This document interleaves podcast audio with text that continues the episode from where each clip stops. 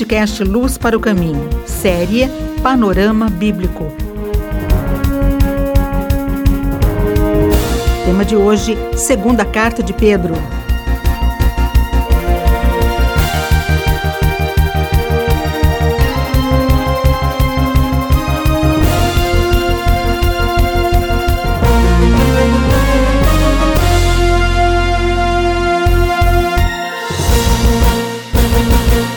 Apóstolo Pedro escreve uma segunda carta. Este homem, que foi um grande líder, é o primeiro nome em todas as listas dos apóstolos do Novo Testamento. Este homem que foi revestido com o poder do Espírito Santo e no Pentecostes se levanta e prega uma mensagem cristocêntrica e cerca de 3 mil pessoas são convertidas. Este homem que ora pelos enfermos, eles são curados. Este homem que é a boca de Deus na história. Este homem que é o grande líder da igreja cristã entre os judeus, assim como Paulo foi o grande líder dos cristãos entre os gentios. Ele escreve a segunda carta fundamentalmente para alertar sobre duas coisas. Primeiro, o perigo dos falsos mestres, que se infiltram, que se inserem, que se adequam ajeitadamente no meio do povo de Deus para oferir vantagens e para perverter a sã doutrina. Temos que nos acautelar contra os falsos mestres. Eles estão espalhados por aí mas eles disseminam a mentira, eles patrocinam o erro e eles são protagonistas da morte espiritual. A segunda ênfase de Pedro nesta segunda carta é sobre a gloriosa volta do Senhor Jesus.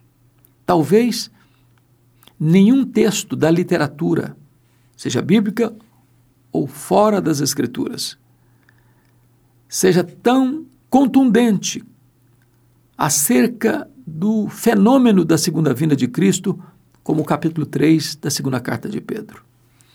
Eu vou ler para você três versículos. Versículo 7 diz assim: Ora, os céus que agora existem e a terra, pela mesma palavra, têm sido entesourados para fogo, estando reservados para o dia do juízo e destruição dos homens ímpios. As pessoas estavam achando, não, essa, essa ideia de segunda vinda, isso é bobagem, Jesus não vai voltar coisa nenhuma, o mundo nunca mudou, desde o início é a mesma coisa. Pedro diz, não, mudou sim. Houve um dilúvio, o juiz de Deus veio, Sodoma e Gomorra foram destruídos, o juiz de Deus veio. Tudo isso aponta para um juízo maior, que é a segunda vinda de Cristo onde os céus e a terra estão entesourados para o fogo. Olha o verso 10. Virá, entretanto, como ladrão o dia do Senhor, no qual os céus passarão com estrepitoso estrondo e os elementos se desfarão abrasados, também a terra e as obras que nela existem serão atingidas. Ou seja, é um fenômeno espantoso. Os céus derretendo, a terra inflamada pelo fogo, tudo aquilo que o homem fez, as obras, prédios, construções, monumentos, palácios, casas, tudo isso vai arder em chamas. É uma cena de fato apocalíptica, que não consegue sequer ser apresentada na arte cinematográfica. É a descrição de Pedro sobre este dia tremendo, mas glorioso para os salvos a segunda vinda de Cristo. Veja comigo o versículo 12. Esperando e apressando a vinda do dia de Deus, por causa do qual os céus, incendiados, serão desfeitos e os elementos abrasados se derreterão. Esta é a cena de causar espanto e temor. É por isso que Apocalipse 6, 12 a 17 diz que os homens, grandes e pequenos, ricos e pobres, doutores e analfabetos, ficarão tão horrorizados que eles tentarão a própria morte, mas a morte fugirá deles.